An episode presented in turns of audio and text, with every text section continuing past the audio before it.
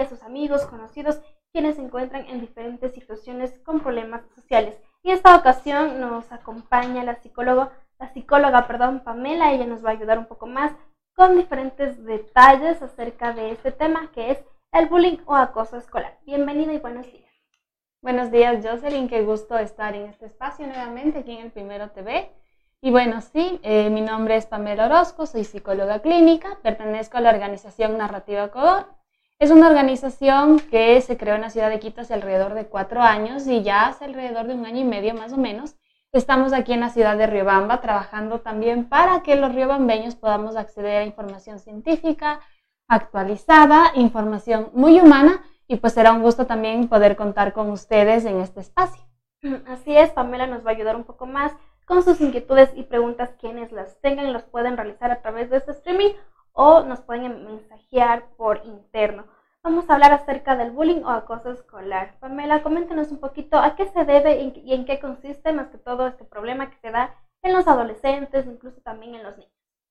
Claro que sí, Jocelyn. Bueno, el acoso escolar o el bullying está definido, es un concepto que apareció más o menos en los 1700, más o menos. Y empezó a definir a todas las conductas maltratantes que se daban entre pares. Cuando nos referimos a pares, estamos hablando de dos personas que están más o menos en la misma edad, ¿no? que están cursando con el mismo ciclo evolutivo. Eh, y entonces se empezó a definir desde ahí. Actualmente hay varias, digamos que condiciones, que bases que nosotros tenemos que ir evaluando para determinar que algo que estamos viendo, este evento que está sucediendo en la escuela, realmente es bullying. Porque puede suceder que es un evento aislado, es decir, es un evento en donde hubo alguna dificultad, algún conflicto, en que no se pudo resolver bien, y pues ese puede ser un evento aislado. Pero para que sea determinado bullying, tienen algunas características. Eh, entre ellas tiene que ver justamente que el bullying o el acoso escolar tiene que ser con mucha intención, es decir, la persona que está agrediendo tiene que tener la intención clara, esta intención de generarle un daño al otro. Y claro, eh, puede convertirse en algo difícil frente a esto, el hecho de que tenga la intención de generarle daño. Otra de las condiciones también tiene que ver con que se dé entre pares, es decir, entre personas más o menos de la misma edad, dentro de un establecimiento educativo, también hay una relación de poder que se ve marcada. Porque claro, quien está agrediendo, por supuesto, se está colocando en una posición superior a quien está recibiendo la agresión, ¿verdad? Y entonces en este sentido hay como una relación de poder desigual, a pesar de que las dos personas tengan la misma edad. Y algo que es muy importante es que también debe ser un evento repetitivo, ¿sí? Si no es un evento repetitivo y es un evento aislado, entonces no se puede considerar bullying o acoso escolar. Sin embargo, si es repetitivo, Em, por quien agrede, entonces ya tenemos como, eh, digamos que los actores identificados que se puede ver claramente dentro de las instituciones educativas. Más que todo, eh, ¿por qué se da, qué se debe este tipo de, que, tipo de cosas a las personas quienes crean eh, violencia, maltrato hacia la otra persona? Más que todo se burlan de esa persona sin conocerla bien, digamos, entre compañeros de la misma edad, como usted mencionaba, pero porque a la persona a quien agrede le parece bien este tipo de cosas. Es muy interesante irnos al origen, Jocelyn, es muy interesante porque em, generalmente estos eventos o estos conflictos que nosotros vemos, como el bullying o el acoso escolar, no son en sí mismo un problema. Claro que son, eh, generan diferentes dificultades al contexto, pero no solo es un problema, sino que es una problemática. ¿Por qué es una problemática? Porque incluye el ejercicio de varios actores tanto de los padres, de los niños, tanto de quienes están agrediendo como de quienes son agredidos. También eh, hay testigos, generalmente cuando hay acoso escolar también hay testigos, tenemos a la institución educativa, entonces tenemos varios factores que lo convierten en una problemática, en algo mucho más grande. Y generalmente lo que nosotros queremos eh, transmitirles por medio de, de narrativa, de todo nuestro trabajo que realizamos, tanto en talleres, en charlas, en los procesos terapéuticos, es que el bullying, en este caso, el acoso escolar, es una muestra de una sociedad violenta. ¿sí? Entonces, cuando hay una sociedad violenta que se relaciona a partir del maltrato, a partir de la violencia, por supuesto que eso es lo que va a ir replicándose en las demás generaciones. ¿Por qué? Hay, sí hay varias, eh, digamos, varios factores de riesgo que pueden ir determinando, que pueden influir, que pueden em, como influir en que haya mayor prevalencia en que alguien agreda. Sin embargo, no son determinantes. Entre ellos tenemos la exposición a situaciones violentas. Es decir, cuando un hombre, una mujer, niño, adolescente está expuesto a situaciones violentas, tiene mayor prevalencia, podría tener mayor prevalencia a que después vaya a ejercer violencia también en otros contextos. Y cuando hablamos de exposición a la violencia, Jocelyn, es muy interesante porque puede solamente estar expuesto de forma visual, es decir, los medios de comunicación ahí tienen también una gran responsabilidad de tener cuidado con la información que se está transmitiendo, porque los niños, los adolescentes pueden estar recibiendo esos mensajes de maltrato, de violencia, y claro, ¿no? Em, los chicos pueden interpretar eso con gracia, con sentido del humor, porque así lo transmiten los medios de comunicación y entonces ellos no lo están recibiendo como algo negativo. Puede pasar también que no solamente estamos viendo violencia de manera externa, como de manera pasiva, sino que estamos recibiendo maltrato de nuestras figuras significativas. Y cuando sucede eso, por supuesto que eh, tenemos varias, varias áreas que podemos ir desarrollándolas en el programa, pero recibir maltrato, lo que hace en un niño es que él aprenda a que esa es la forma de relacionarse y de ser en el mundo y entonces cuando yo voy a otros contextos fuera de mi casa, yo aprendí a relacionarme a partir de la violencia, del maltrato y eso es lo que hago en otros contextos, ¿no? Y otra, otra de las cosas que también pueden suceder en cuanto al origen es que mm, puede ser que yo no lo reciba maltrato, puede ser que yo no reciba maltrato directamente, pero puede ser que yo esté observando que en casa hay relaciones conflictivas o de maltrato. Tal vez papá y mamá, eh, tal vez entre los adultos, tal vez vivo con tíos y entonces entre tíos hay maltrato, hay relaciones a partir de la violencia y entonces si yo lo veo en casa, yo digo, así es el mundo, ¿no? Eso es lo que pasa con los niños. Y entonces vamos a otros contextos y los replicamos. Entonces, cuando usted, Jocelyn, me planteaba, bueno, porque ellos creen que está bien. En la adolescencia, en la niñez, todavía les cuesta mucho hacer esta concepción de bueno y malo, pero ellos saben que si está en casa, pues así es el mundo. Y entonces es lo que replica. En cuanto a las personas, ¿quiénes son los más vulnerables, los más susceptibles a ser más afectados al momento de recibir maltrato sin darse cuenta que por qué lo haces, eh, más que todo el compañero, y darle, darle ese espacio de, diálogo. Muchas de las veces los compañeros no le preguntan qué le pasa, ¿no? pero muchas de las veces ellos se les quitan con los golpes. Claro, claro. ¿Quiénes serán los, quiénes serán los, quienes reciben las afectaciones por el, bullying o la acoso escolar? Claro, qué interesante pregunta, Jocelyn, porque cuando hablamos de acoso escolar tenemos a varios actores, como había dicho en un principio, ¿verdad? Eh, pero los actores más cercanos a, los eventos, a este evento violento, tienen que ver con la persona que agrede, ¿sí? con la persona que es agredida y también con los testigos, quienes están observando. ¿Por qué no utilizamos el término de agresor o violentador? Porque nosotros creemos de narrativa desde nuestro modelo epistemológico que hacer una definición de una persona, la, lo único que hace es como simplificar su vida y su identidad. Entonces, cuando hablamos de un agresor, ya le estamos poniendo la etiqueta de que esa persona solo es agresor y por eso no utilizamos estos términos. Sin embargo, en muchos libros y en muchas investigaciones acerca del acoso escolar se van a encontrar estos términos, pero nosotros preferimos hablar de quién agrede, quién es agredido y los testigos. Entonces, tenemos estos tres actores. ¿Qué pasa? Que muchas veces, como Jocelyn plantea, algunos no piden ayuda. En los testigos pasa esto. Tenemos dos fenómenos. Tenemos un grupo de testigos que miran, tal vez no participan, pero sí de una u otra forma alientan estas situaciones violentas. Ahora nos vamos a preguntar, ¿y por qué alientan? Bueno, ya les hablamos del origen, de cómo en casa tal vez se relacionaban de muchas formas violentas y entonces no podemos definir exactamente por qué una persona alienta, pero ya tenemos más o menos una idea de qué es lo que puede estar pasando en casa.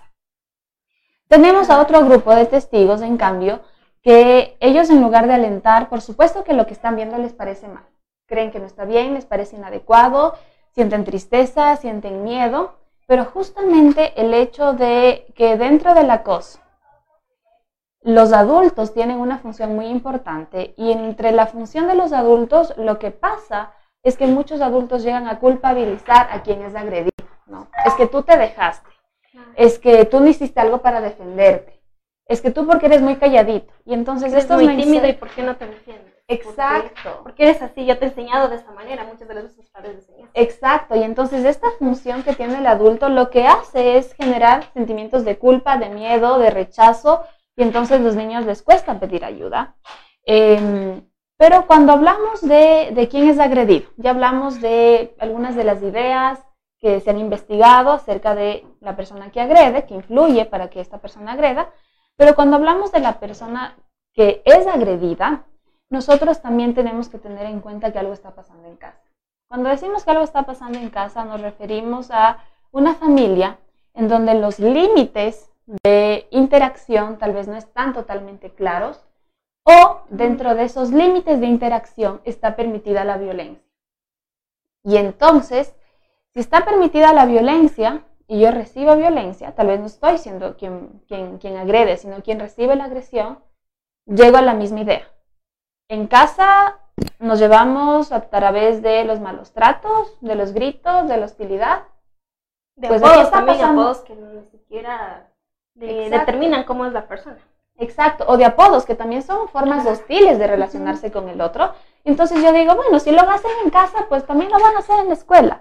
Y entonces no siento que esto está mal porque yo lo vivo en casa, ¿no es cierto? Si yo en casa aprendo a gritar, y entonces voy a otro, a otro contexto y me gritan o grito, pues no lo, estoy, no lo estoy viendo como algo malo porque es algo que me pasa en casa. Y, y esa es justamente em, la idea de por qué es importante y súper interesante también hablar del origen, porque nos damos cuenta que tenemos que irnos hacia algo más profundo que tiene que ver con la familia, con cómo ellos están relacionando, eh, interactuando. Y el tema de los límites también es súper importante y claro, porque en ocasiones puede suceder que los límites no están totalmente claros, ¿sí? Como decíamos, o en el límite dice, te puedes relacionar a partir de la violencia, o no están muy claros. No están muy claros, ¿no es cierto? No tenemos límites claros y parte de, ese, de no tener límites claros es que los niños crecemos con confusión y crecemos sintiendo inseguridad. ¿Y qué pasa si además en casa no hay una comunicación clara? No existe este ejercicio de hablar de lo que sentimos, de hablar de lo que nos está sucediendo, de buscar ayuda, de recibir ayuda. Entonces, eh, Jocelyn decía, bueno, ¿por qué no buscan ayuda? Porque yo no tengo la experiencia previa, ¿no es cierto? La experiencia previa en casa de que me han enseñado a estar, que ellos van a estar disponibles para mí o que me han mostrado que ellos van a estar presentes para mí. Entonces, al no haber este ejercicio previo, yo digo, bueno, ¿cómo así voy a buscar ayuda si no es algo que pase en casa? ¿no? Como en casa, no, porque a veces hay cosas que están permitidas y no están permitidas, y en algunos casos, lamentablemente, no está permitido buscar ayuda. La familia aprende a relacionarse de esa forma, y cuando alguien tiene un problema, los mensajes de los adultos es resuélvelo tú mismo ya estás grandecito. tú eres machito o tú porque eres hombrecito, resuélvelo tú. Y entonces esos mensajes me dicen, aquí no hay cómo buscar ayuda y entonces los niños no buscan ayuda. Agradecemos la inquietud por parte de Tania Reyes. ¿Cómo identificar a un niño que, que sufre bullying? Muchas gracias, Tania, por la pregunta. Lo más importante es saber cuál es la función de esta persona que pueda identificar estos eventos. Si la función es dentro de una unidad educativa, pues entonces necesitamos a docentes o al personal de DESE que esté realmente comprometido con los espacios de recreación y los espacios de convivencia de los adolescentes y de los niños. Porque de esa forma el estar comprometido con estos espacios implica que yo voy a estar cercano, que voy a ser un observador y voy a poder ver cómo se están relacionando. Nosotros podemos ver cómo los niños pueden hacerse bromas eh, que son bromas y que las aceptan, o que estas bromas o que estas, em, estos ejercicios de molestarse ya están llegando a la hostilidad. Pero para eso nosotros necesitamos estar cercanos, si es que es parte de una función dentro de una institución educativa. Ahora, ¿qué pasa si eh, queremos saber cómo identificar a alguien que está siendo agredido, pero de nuestra familia? Entonces ahí es donde interviene muchísimo nuestra capacidad de, de, tener y de desarrollar como padres, como hermanos, como tíos, una observación sensible. ¿Cuál es esta observación sensible? Es esta capacidad de verle a este niño, ¿verdad? Desde el principio de generosidad. Que este niño, por supuesto que no va a hacer nada con ninguna mala intención. Y entonces esto a mí me permite entender, conocerle al niño, y por ahí, cuando yo estoy realmente cercano, le intento comprender, le intento entender, intento entrar en su mundo, hablar con él, jugar o con ella.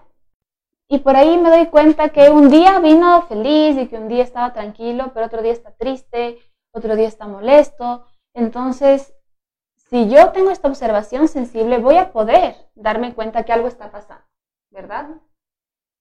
Esta es la clave porque siempre que los papitos nos dicen, bueno, ¿y cómo me doy cuenta? Bueno, entonces hay que desarrollar esta observación sensible. Realmente, cuando llega el niño de la escuela, la niña de la escuela, acercarme a este niño, realmente enfocarme 100% en todos mis sentidos en este ser humano que está frente a mí.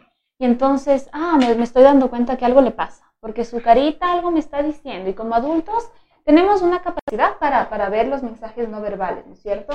Y entonces en lugar de adivinar y de decirle, ah, tú estás enojado, ¿qué te pasó? Bueno, preguntarle, ¿cómo te sientes? Porque esta pregunta, aunque parecería tan obvia y tan lógica, es una pregunta que no se hace en casa y que muchas veces en terapia es la clave de, de muchos cambios, de la comunicación con los niños. Entonces preguntarle, ¿cómo te sientes? ayuda muchísimo. Ahora, si dentro de los contextos del hogar no existe esta experiencia de hablar de lo que uno, de lo que uno siente, etcétera, puede llegar a ser un poco complicado, por supuesto, porque no, es una experiencia nueva, pero lo, importante es persistir, ¿verdad? Es persistir. A veces em, es súper útil también contarles cómo yo me estoy sintiendo. Ay, yo quisiera saber cómo te sientes. Mira, yo te voy a contar este día pasó esto, me sentí un poquito triste. También como filtrando la información que le voy a contar a mi niño dependiendo de su edad, ¿no es cierto? Y entonces cuando yo le brindo esta experiencia de, mira, yo te cuento cómo, cómo yo me siento, porque está bien hablar de las emociones, entonces puedo recibir lo mismo de este niño y así puedo yo enterarme de qué es lo que está pasando. Ahora, tenemos que tener en cuenta que como tener claves de a ver si mueve el brazo, si viene así, si me pone esta cara, vamos a determinar de una que es bullying, eso no, no existe en la ciencia, pero sí existe esta capacidad de que el adulto tenga eh, esta, esta mm, responsabilidad de desarrollar, ¿verdad?, la observación sensible, este acercamiento, este interés genuino en el niño y de esa forma poder saber qué es lo que le está sucediendo. Y en el caso de que realmente se lo intente y sea súper difícil, pues es bueno buscar ayuda terapéutica. Porque eh, en los espacios terapéuticos y especialmente como lo trabajamos en narrativa, eh, nosotros trabajamos a través de la terapia del juego. Y en medio de la terapia del juego, los niños nos cuentan mucho de lo que están viviendo. Y eso también podría ser una alternativa. A veces los agresores son víctimas de violencia y muchas de las veces se desahogan haciendo bullying a los demás. Totalmente de acuerdo, Jose. Algo que sucede es justamente, em, es lo que hablábamos cuando nos enfocábamos en el origen, ¿no es cierto? Cómo empiezan las causas, lo que todo, y a qué se debe que los niños hagan ese tipo de cosas. Exacto. Ese, ese origen nos dice, alguien que agrede, por supuesto que pudo haber sido agredido. No en el 100%, porque determinar que todas las personas que agreden fueron agredidas sería eh, ser muy determinista, y nosotros en narrativa creemos que cada familia, cada persona es, tiene características muy particulares, es distinta a la otra.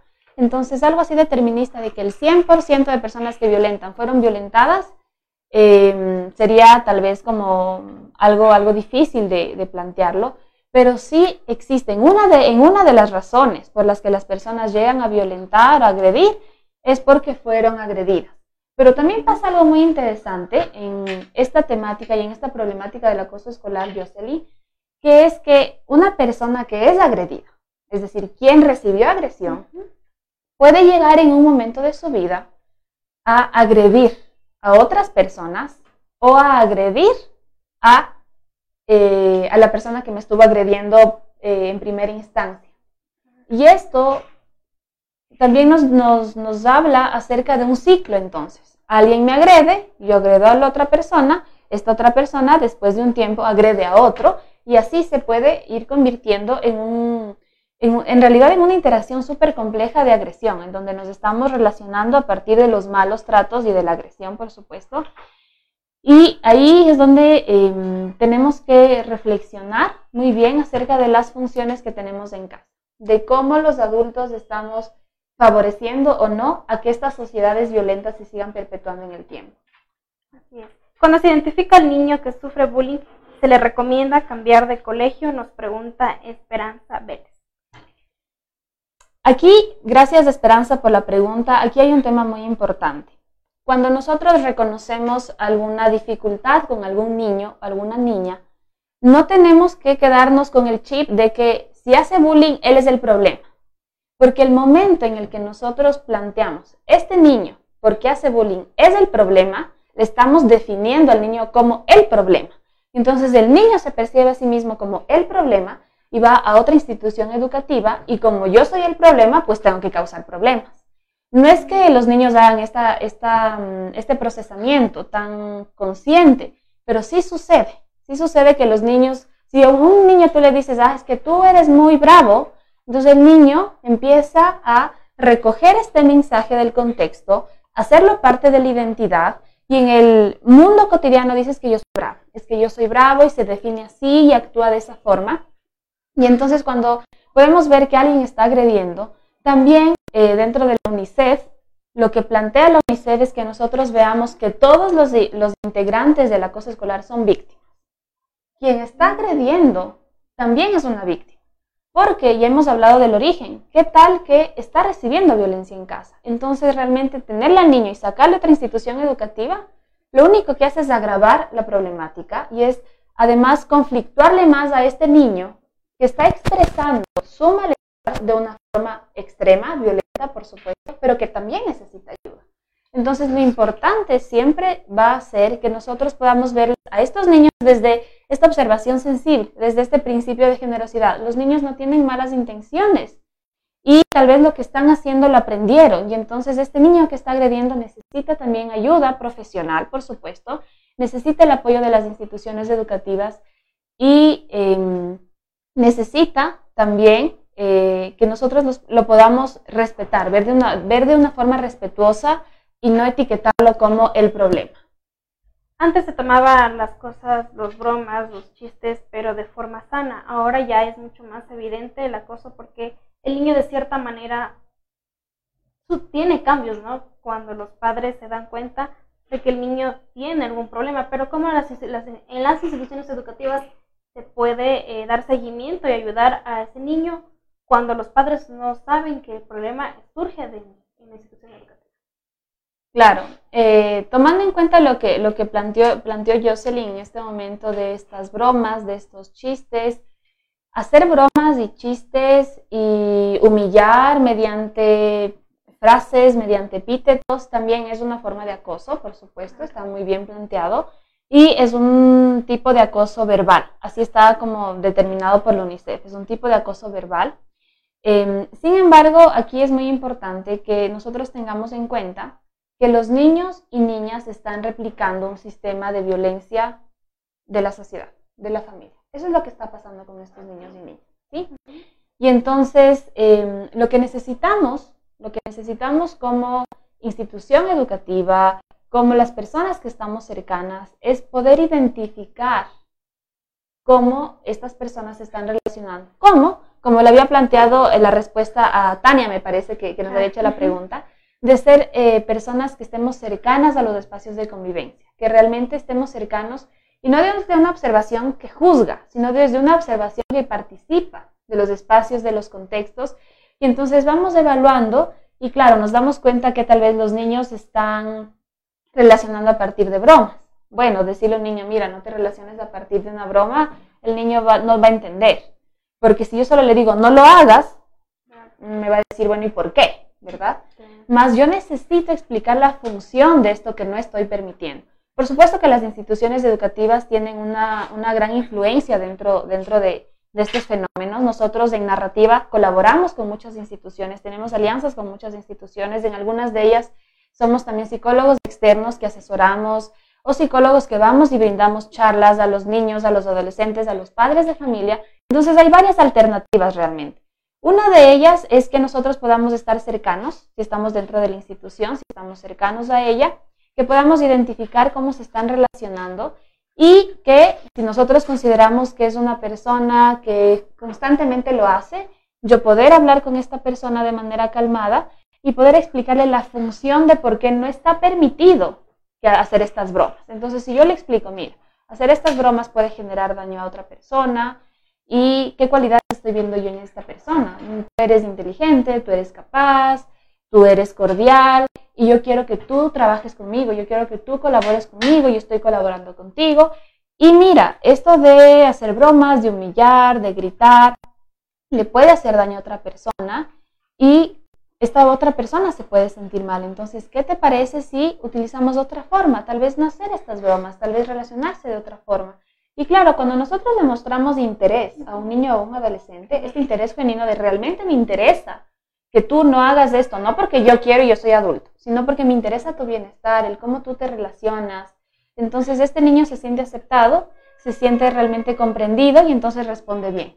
Esa es una de las estrategias. Otra estrategia también es crear encuentros de convivencia en donde se puedan trabajar estos temas del respeto, de los valores. Una educación en valores es muy adecuada cuando estamos viviendo contextos maltratantes y violentos Em, entonces también ahí está la función de las organizaciones externas que puedan brindar como una perspectiva igual distinta, diferente.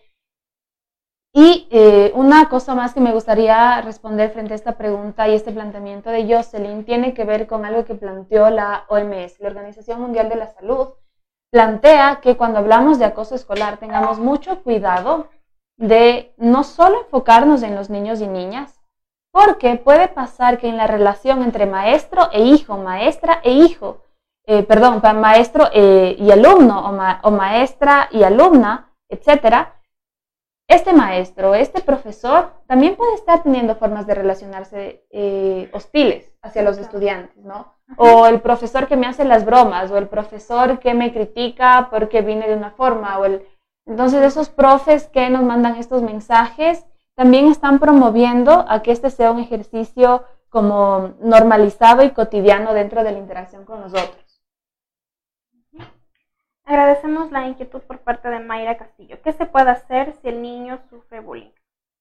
Gracias Mayra por esta pregunta y creo que es una de las más valiosas, porque cuando hablamos de problemáticas y es interesante hablar del origen para entenderlo, para comprenderlo, para contextualizarnos, pero yo creo que esta pregunta tal vez me vaya a tomar también unos minutitos para responderla, porque creo que es la pregunta más compleja, pero más importante. ¿Qué hacemos cuando esto pasa en casa? El qué hacemos es muy importante.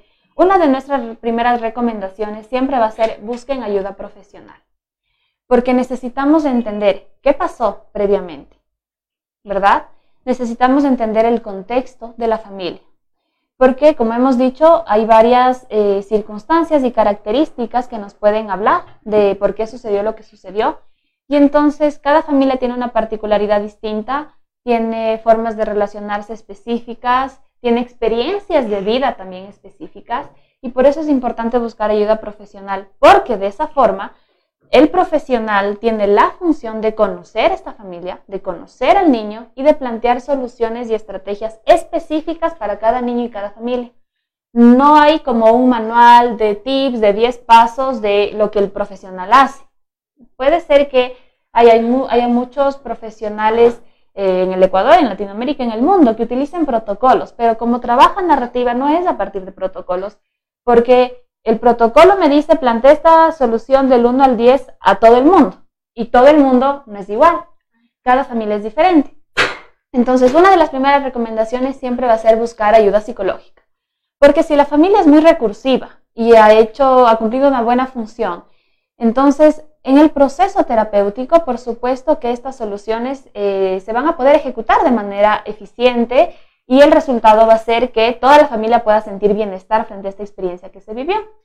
Sin embargo, sí hay ciertos elementos eh, que hay que ir trabajando.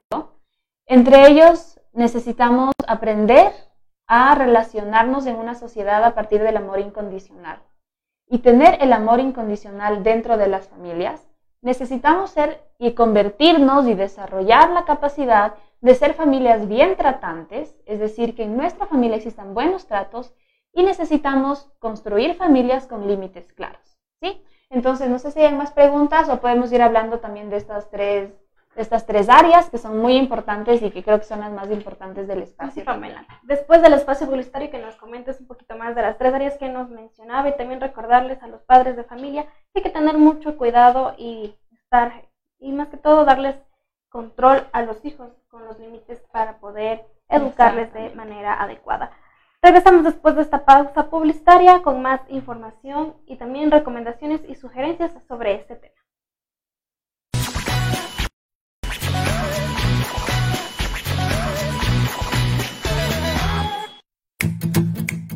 Un emprendedor es un visionario que construye un negocio en base a una idea original Conozca los proyectos de personas que luchan cada día para ser mejores. En mi primer emprendimiento, los sábados, a las dos y media a través del Primero TV. Tienes un negocio, proyecto o idea y deseas vender más y tener mayor clientela, es muy simple con GE Publicidad. Pantallas gigantes en HD Invierte desde un dólar todo lo que quieras promocionar. En Riobamba, contáctanos al número 0984 37 41 41 y encuéntranos ubicados en la avenida José Veloz y Jacinto González, frente al paso a desnivel. GE Publicidad. La información deportiva de Ecuador y del mundo, mírelo en su programa El Primero en la Cancha, de lunes a viernes a las 19 horas por El Primero TV. Al fin llegó el día esperado. Chicos, llegamos. ¡Qué buen clima! Este es un hermoso lugar para compartir en familia. Chicos, ¿vieron que tenía razón? ¡Payatanga!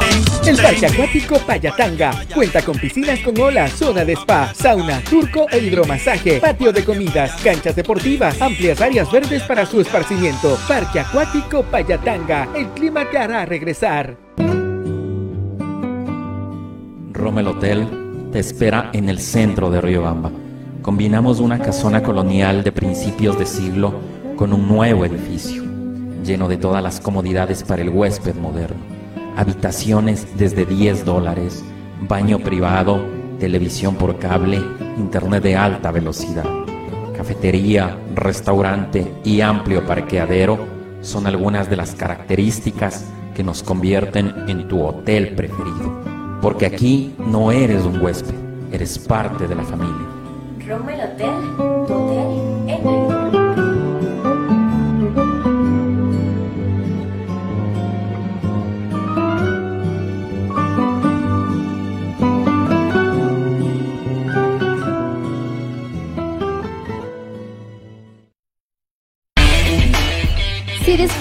jugando Mario, Halo, Sonic, viendo anime y te encanta la cultura geek, sin duda este programa es para ti.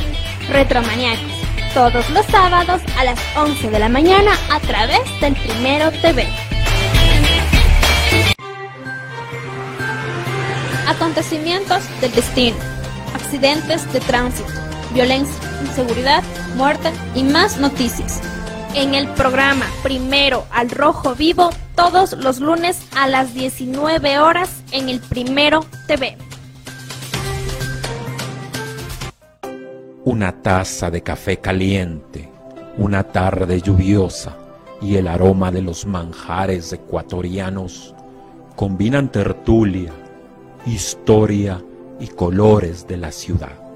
Aquí tu vida adquiere magia Rommel Café, Olmedo 2722 y Pichincha, Riobamba, Ecuador. Opinión, debate y más tendrá en su programa Usted Primero Opina, con especialistas y líderes de opinión del país y el mundo. No se lo pierda, de lunes a viernes a las 19 horas 30 a través del Primero TV. Sucesos inexplicables, hechos reales que te helarán la sangre, información que no te dejará dormir. No te pierdas los miércoles de misterio a las 20 horas, solo por el Primero TV.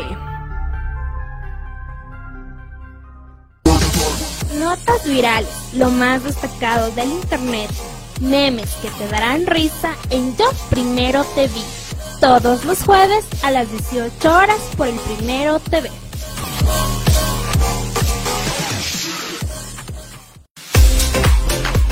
Mujeres, madres, hijas, adolescentes, jóvenes que buscan luchar por ser mejores cada día. Este programa es para ustedes, de mujer a mujer, todos los sábados a las 10 de la mañana por el Primero TV.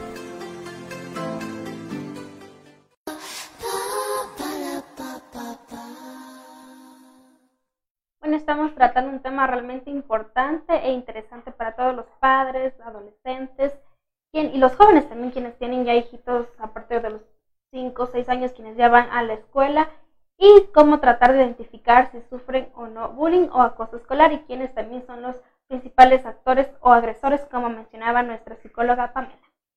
Gracias, Jocelyn. En el corte nos habían eh, comunicado también una pregunta de, de un televidente que está pendiente del programa de acerca eh, de si los chistes, las bromas, ¿verdad? Son, se pueden considerar bullying. Y sí se pueden considerar porque el acoso escolar tiene como diferentes tipos. Hay el eh, acoso de tipo psicológico, que ese es como transversal a todos. Hay el físico, que son justamente estas agresiones, todas estas conductas que dañan o afectan a la integridad física de la otra persona. También hay el acoso de tipo material, que está enfocado en dañar o destruir las pertenencias de otra persona o exigir tener las pertenencias de otra persona.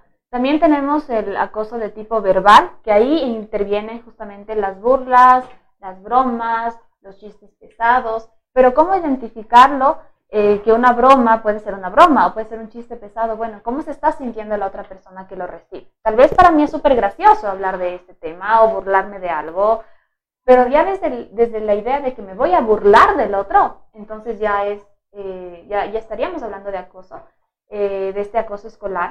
Eh, pero también puede ser que yo le haga bromas constantemente a mi amigo, a mi compañero, pero ¿cómo se estará sintiendo? Si no le gusta, entonces yo le estoy generando daño.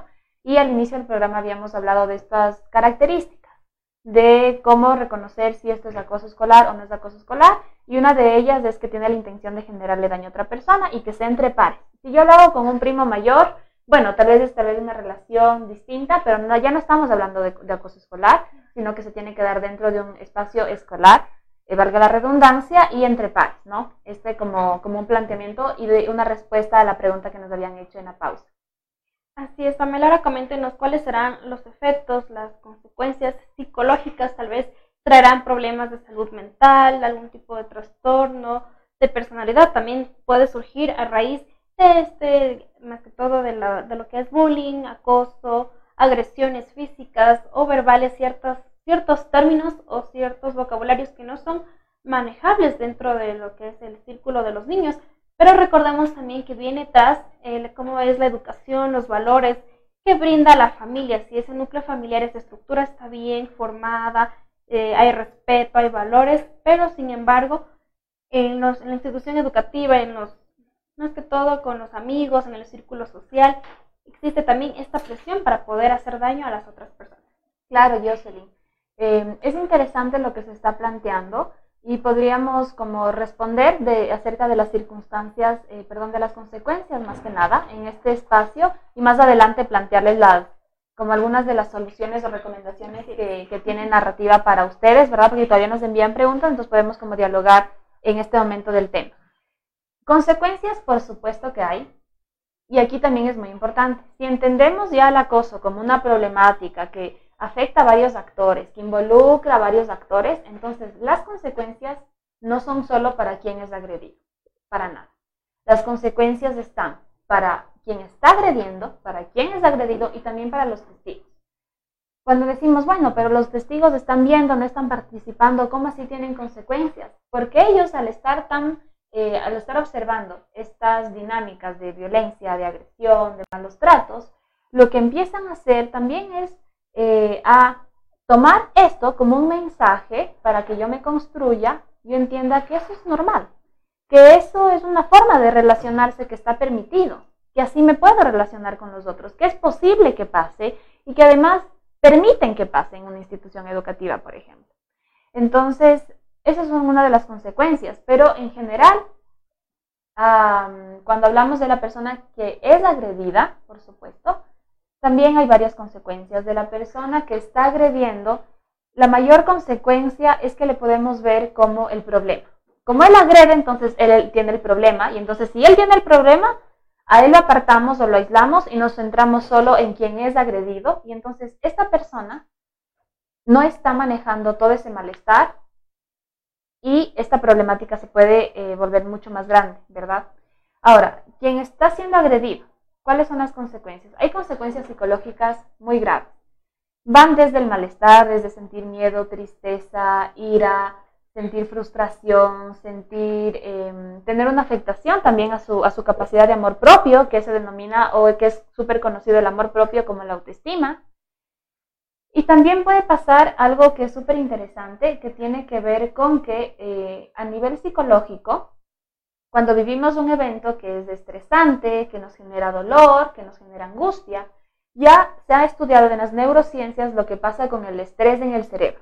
Lo que hace el estrés es que inhibe las áreas de aprendizaje. Lo que hace el estrés es que me dice, bueno, como estás viviendo esta situación estresante y no tienes un adulto que te ayude, un adulto que esté sensible, observándote, brindándote ayuda, no hay un adulto presente y entonces tú como niño tienes que resolver esta situación estresante, esta, esta, situación difícil, entonces el cerebro se pone en, modo supervivencia. Plantémoslo así, para tenerlo algo súper sencillo. Nuestro cerebro se pone en modo supervivencia y entonces todas las energías que yo tengo están encaminadas y enfocadas y focalizadas en protegerme. Me tengo que proteger y me tengo que proteger. Y entonces ahí vemos que hay otras consecuencias también en el ámbito escolar, porque más allá de que ya cuando hay acoso escolar en la institución educativa ya se crea un ambiente de convivencia no respetuoso, ¿verdad? Sino violento, también pasa que quien está siendo agredido, como tiene que enfocarse en protegerse y su energía está focalizada en protegerse, entonces no puede estudiar bien y puede tener bajo rendimiento, por supuesto, pero porque mi cerebro no está listo para aprender, porque está siendo maltratado. Pero también puede pasar algo que eh, es muy común, es muy común, y es que los niños empiezan a sentir eh, mucho miedo y mucho rechazo también a estar en un contexto en donde yo estoy viviendo esto y no estoy recibiendo ayuda de un adulto. Y ahí pasa que los niños lo que hacen es no eh, no tienen ya ganas de ir a la escuelita o al colegio, porque tienen esta experiencia de rechazo, de que aquí la paso mal y entonces no me siento cómodo y no van. Y entonces muchas veces eh, los ausentismos escolares también pueden estar relacionados con la cosa. No estoy diciendo que es un determinante y que todos los que faltan a la escuela están recibiendo acoso, para nada. Digo que es una posibilidad y que también suele pasar, pero también es importante porque ahí podemos eh, los papitos también estar pendientes, ¿no? Si mi hijo no quiere ir a la escuela, más allá de decir, listo, es acoso, preguntar cómo así, porque tal vez no se está sintiendo bien y por eso no quiere ir. Entonces, estas son las principales consecuencias, tanto psicológicas, ¿verdad? Eh, Jocelyn planteaba, ¿pueden haber trastornos? Sí, lamentablemente sí se pueden instaurar trastornos los niños son muy recursivos. Eso es lo genial y lo maravilloso de buscar ayuda a tiempo. Los seres humanos somos muy recursivos y buscar ayuda a tiempo nos puede ayudar con los niños, los adolescentes. Pero ¿qué es lo que pasa? Si yo vivo una situación violenta, ya sea en casa, etcétera, y además en mi institución educativa, y no recibo ayuda de los adultos, no recibo apoyo, y entonces yo sigo viviendo em, estas situaciones y estas experiencias de forma constante, que además me siento solo porque no hay quien me apoye, entonces todo este malestar sí puede ir configurándose en un trastorno mental. Los trastornos mentales y los diagnósticos no es em, algo que narrativa lo trabaje desde ahí, desde el diagnóstico, entonces el niño tiene depresión y hay que hacer algo con la depresión, porque realmente si nos damos cuenta no es que el niño le apareció la depresión o le apareció la ansiedad o le apareció algo así, sino que tiene todo un origen. Entonces, narrativa siempre dice, bueno, ya tiene esto, o le han dicho en otro lugar que tiene esto o este trastorno, pero veamos el origen, qué es lo que pasó detrás. Y entonces, sí, claro que se pueden ir instaurando como estas, eh, estos patrones que nos dicen, bueno, hay algo más grave, mm, hay algo más allá de, del solo el malestar y se están instaurando ciertos elementos eh, que ya responden a un trastorno psicológico, por supuesto que lo entendemos, lo ve narrativa, eh, está, lo, puede ver, sin embargo, trabajamos para como ir, eh, ir enfocándonos y solucionando, digamos así, toda la problemática que está por dentro del trastorno, pero sí puede suceder. Y algo también que es, em, que es muy triste, que realmente es muy, muy triste, tiene que ver que eh, también hablamos de consecuencias extremas, hablamos de consecuencias extremas. ¿Y cuáles son estas consecuencias extremas? Que muchas veces las personas que están siendo agredidas pueden llegar a sentir eh, mucho malestar, que pueden agredirse a sí mismas. ¿sí? Se pueden dañar a sí mismas, se pueden lastimar a sí mismas de diferentes formas. Eh, pero ya de una, pero ya tenemos que tener en cuenta que lo están haciendo, o sea, se están haciendo daño, se están pegando, se están escondiendo, se están diciendo cosas horribles y no valgo y soy malo y soy feo y soy etcétera. Y también puede pasar que empiecen a desarrollar em, pensamientos autolíticos. ¿Cuáles son los pensamientos autolíticos? Bueno, me quiero morir, mi vida no tiene sentido, ya para qué, ¿no es cierto? Y algo que es muy lamentable y que es una de las consecuencias más extremas que podemos ver en el acoso escolar es que la Organización Mundial de la Salud ya ha planteado que hay una correlación, está relacionado muchos de los suicidios en la adolescencia con haber vivido previamente acoso escolar. Pero nosotros ya desde esta visión, desde todo lo que hemos hablado, ya podemos decir, bueno, este niño no solo es que vivió acoso escolar, sino que qué pasaba en casa, qué pasaba en el contexto de la escuela, estaba recibiendo apoyo, estaba siendo amado, estaba siendo respetado. Pero claro, imagínense, nosotros vamos a la escuela y muchas veces la escuela es un factor protector, es un factor, es un espacio en donde encuentro una red de apoyo y no encontrar una red de apoyo y además de lo que estoy viviendo, del malestar, si estoy siendo violentado, maltratado, estoy viendo violencia en casa. en la casa, como Exacto, y, y aparte con los profesores. Exacto, y los profesores me ven como el problema porque me dicen, tú no te defiendes. ¿No es cierto? Entonces, el suicidio también está, eh, está relacionado como una de las consecuencias más extremas en temas de acoso y por eso es que es una problemática. Porque si nos damos cuenta, hay un montón de aristas que, que están interviniendo ellos. Así es, Pame. Agradecemos la inquietud por parte de Andrés. En caso de tener acoso en el colegio, ¿qué les puedo decir a mis compañeros para que dejen de molestar? Andrés, qué gusto poder eh, recibir este mensaje de tu parte. Primero te quiero decir que eres muy valiente en poder participar de este espacio, en enviarnos tu inquietud y lo que tú estás planteando y te felicito por hacerlo, porque desde ahí estás planteando ser una persona y un hombre muy valiente. ¿Cuál es mi recomendación para ti? Es que sí vas a necesitar también el apoyo de un adulto que esté presente. Y qué decirle a tus compañeros que están recibiendo, que, te están eh, acosando de alguna forma. Mira, eh, los seres humanos a veces necesitamos decir no a muchas cosas. ¿Y cuál es una de las frases mágicas que te puedo compartir? Es que uno también tiene el derecho a decir, yo no te voy a permitir esto porque no te lo voy a permitir. No quiere decir que te voy a pegar si me, si me haces una broma o una burla, pero decirlo, no te lo voy a permitir.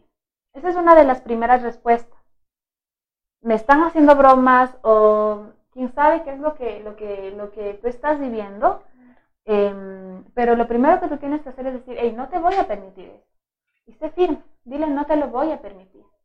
Y además de decirle esto a la persona o las personas que te están agrediendo, porque en el acoso a veces tenemos una persona que agrede o un grupo de personas que agreden, además de decirles, eh, no te lo voy a permitir.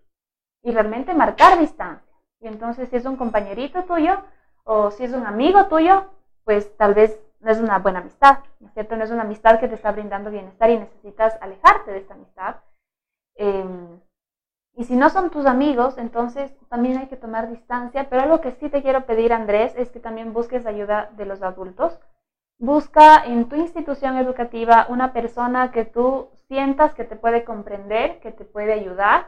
Y a la final, mira, en este programa hemos hablado que tanto quien agrede como quien es agredido eh, tiene dificultades en casa y necesita recibir ayuda. Entonces, que tú busques ayuda de un adulto puede también permitir que les ayuden también a tus compañeritos o a la persona que tal vez te está agrediendo y que no está reconociendo eh, que te está haciendo daño, tal vez tiene mucho malestar y yo entiendo que tal vez tú también te estás sintiendo mal, pero yo te quiero felicitar por haberte abierto en este espacio y poder compartir esta experiencia con todas las personas que nos están escuchando y que nos están viendo.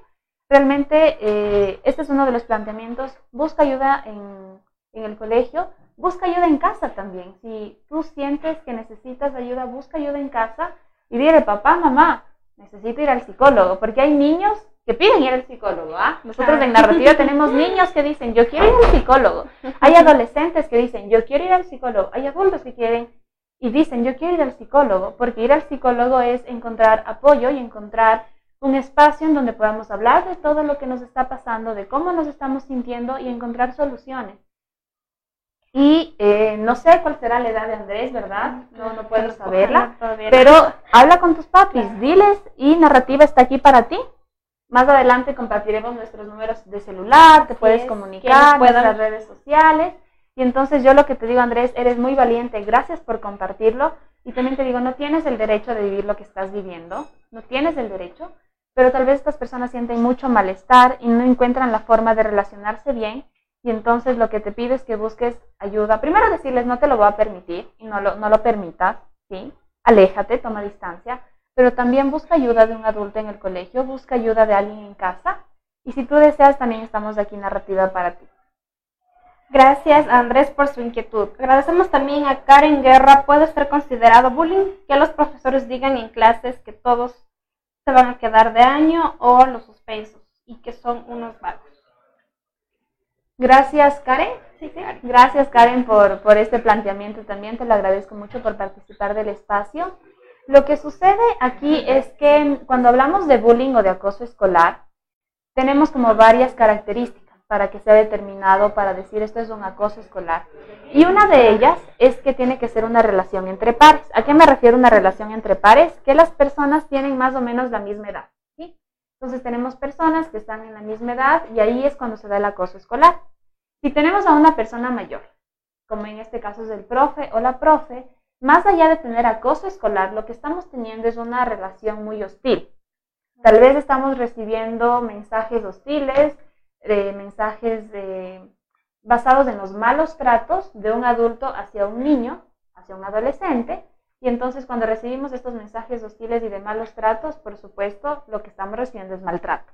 Eso es lo que está pasando. Estamos recibiendo de nuestro docente, de nuestro profesor, malos tratos. Más que nada, más allá de decirles si están quedando de año, muchas veces los adultos no logran encontrar las estrategias adecuadas para motivarles a los chicos. Y entonces les digo, ah, se van a quedar de año para que tengan miedo. Que al final no es funcionar, porque lo único que hacen es que yo tenga miedo. Y con miedo no puedo estudiar bien. Pero el decirles que son vagos, ¿no es cierto? El darle estos epítetos de estas... Este tipo de frases también. Exacto, este tipo de frases, eso es malos tratos. Porque cuando alguien te dice vago, tú te sientes mal. Y si te sientes mal, estás recibiendo malos tratos. Y entonces lo ideal también es buscar ayuda de otra persona dentro de la institución educativa para eh, pedir, ¿no es cierto?, que puedan dialogar con este docente y que este docente también pueda encontrar otras estrategias de motivarles a sus alumnos y de evitar también enviar estos mensajes maltratantes. Así es, Pame, que nos dé sus conclusiones y recomendaciones y sugerencias también a las personas quienes necesitan más información, donde le pueden encontrar su consultorio, sus números de teléfonos, para llegar ya a esta parte final de este tema muy importante, a quienes agradecemos también quienes nos mandaron sus inquietudes, sus preguntas sobre este tema. Muchísimas gracias, Jocelyn. Eh, qué lamentable que para la parte más importante tengamos un poquito menos de tiempo, pero voy a ser súper rápida para que todas las personas que nos están escuchando puedan acercarse a cuáles son las recomendaciones de narrativa. ¿sí? Una de las recomendaciones más importantes, como les había planteado en familia, es construir amor incondicional. El amor incondicional es un amor antropológico, es un amor en el que yo necesito primero reconocer la existencia de la otra persona. Y aunque parezca algo súper lógico y súper natural, cuando mi hijo me está hablando y yo estoy en el teléfono y digo, sí, sí, sí, ya, ya, ya, o a mi pareja, no estoy reconociendo la existencia de esta otra persona, porque no la estoy escuchando. Entonces, el amor incondicional implica reconocer la existencia del otro, implica valorarle como un ser humano con cualidades, implica brindarle expresiones de cariño, de ternura, tanto verbalmente, te amo, te quiero, eres importante para mí, puedes contar conmigo, pero no verbalmente. Darle abrazos, estar cercano, estar disponible, cuando me habla realmente escucharle, darle tiempo para compartir. Y un, elemento también importante eh, en el amor son las reglas. Las reglas son base para que haya el amor incondicional. Estos cinco elementos que les he dicho son parte del amor incondicional. Y las reglas y las familias con límites claros y con reglas también son factores protectores para que nuestros niños no, eh, no experimenten estas situaciones. Las reglas en casa, los límites en casa, los límites tienen que ser claros. Los límites nos dicen qué está permitido, qué no está permitido.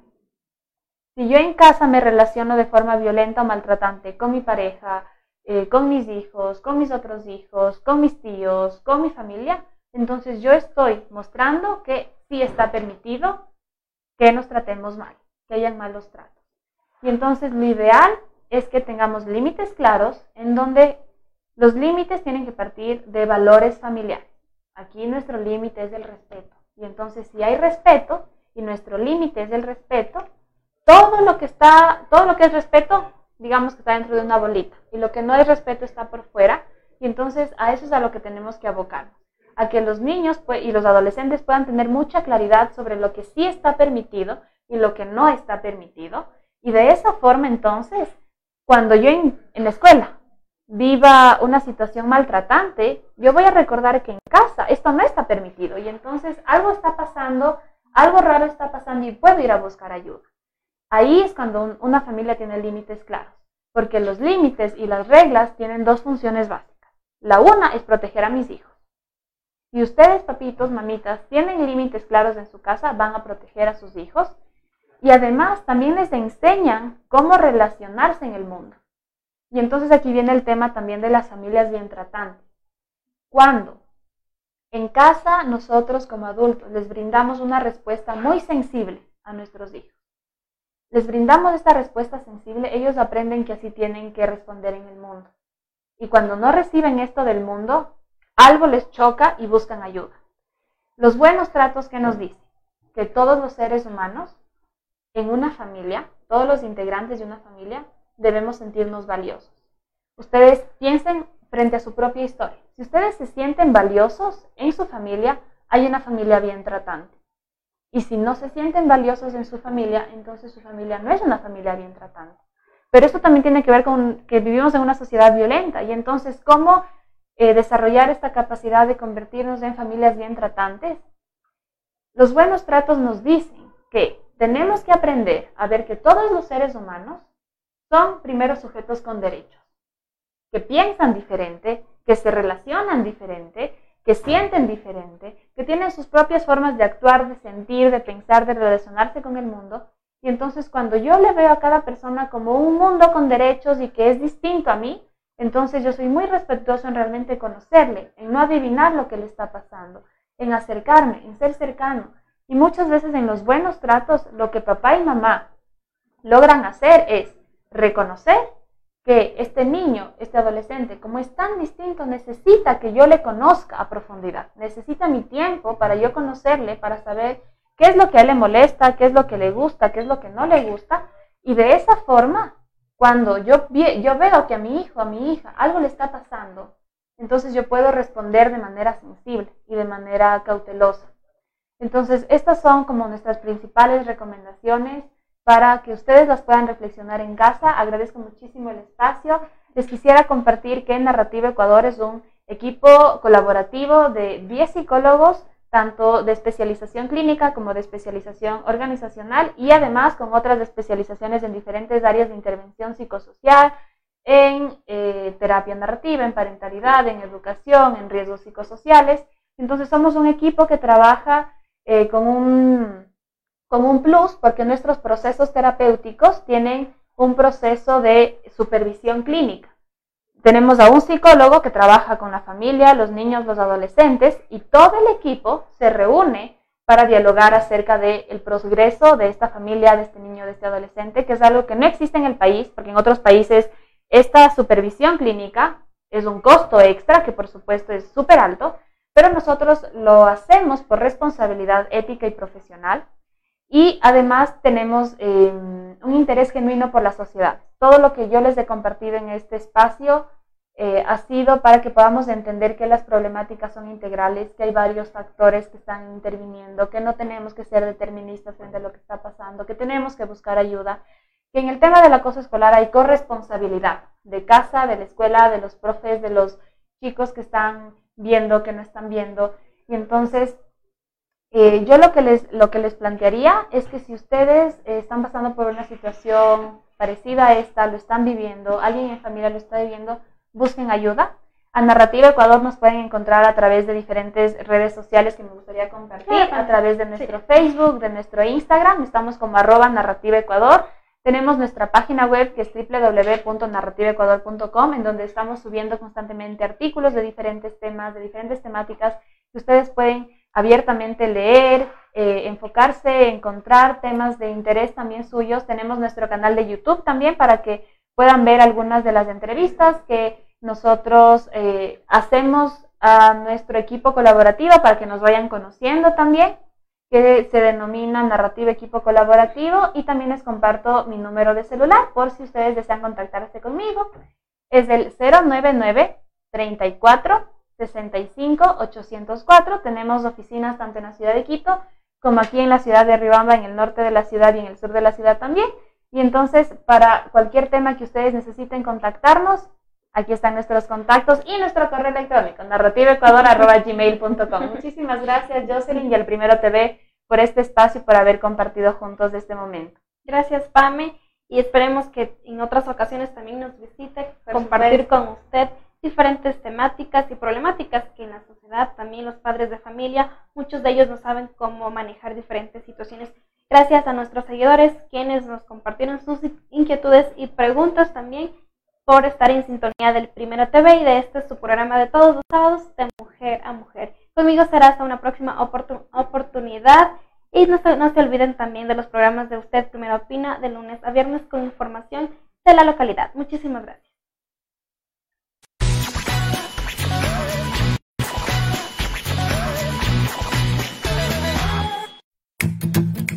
Un emprendedor es un visionario que construye un negocio en base a una idea original.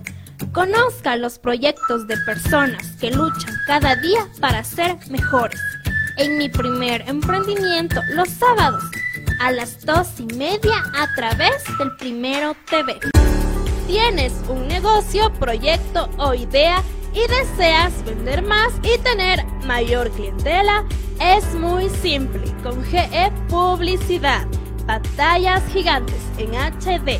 Invierte desde un dólar todo lo que quieras promocionar. En Riobamba, contáctanos al número 0984 37 41 41 y encuéntranos ubicados en la avenida José Veloz y Jacinto González frente al paso a desnivel. GE Publicidad. La información deportiva de Ecuador y del mundo, mírelo en su programa El Primero en la Cancha, de lunes a viernes a las 19 horas por El Primero TV. Al fin llegó el día esperado chicos, llegamos. ¡Qué buen clima! Este es un hermoso lugar para compartir en familia. Chicos, ¿vieron que tenía razón? ¡Vaya El Parque Acuático Payatanga cuenta con piscinas con olas, zona de spa, sauna, turco e hidromasaje, patio de comidas, canchas deportivas, amplias áreas verdes para su esparcimiento. Parque Acuático Payatanga, el clima te hará regresar. Rommel Hotel te espera en el centro de Riobamba. Combinamos una casona colonial de principios de siglo con un nuevo edificio, lleno de todas las comodidades para el huésped moderno.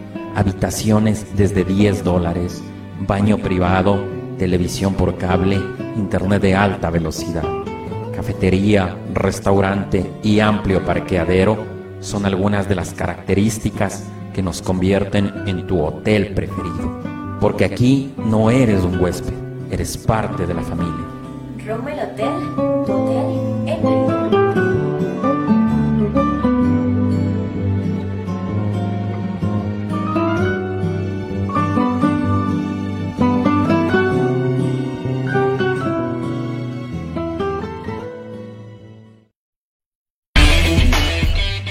disfrutas jugando Mario, Halo, Sonic, viendo anime y te encanta la cultura geek, sin duda este programa es para ti.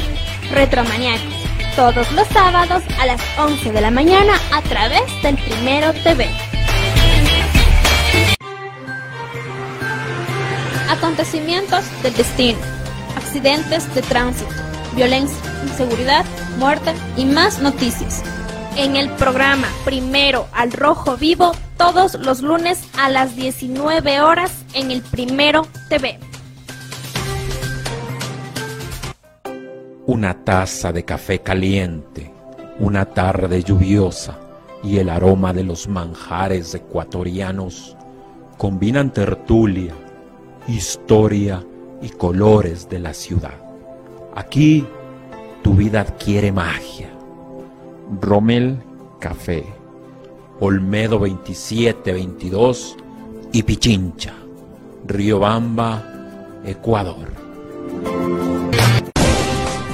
opinión, debate y más tendrá en su programa Usted Primero Opina, con especialistas y líderes de opinión del país y el mundo. No se lo pierda, de lunes a viernes a las 19 horas 30 a través del Primero TV. Sucesos inexplicables, hechos reales que te helarán la sangre, información que no te dejará dormir. No te pierdas los miércoles de misterio a las 20 horas, solo por el Primero TV. Notas virales, lo más destacado del internet, memes que te darán risa en Yo Primero TV. Todos los jueves a las 18 horas por el Primero TV.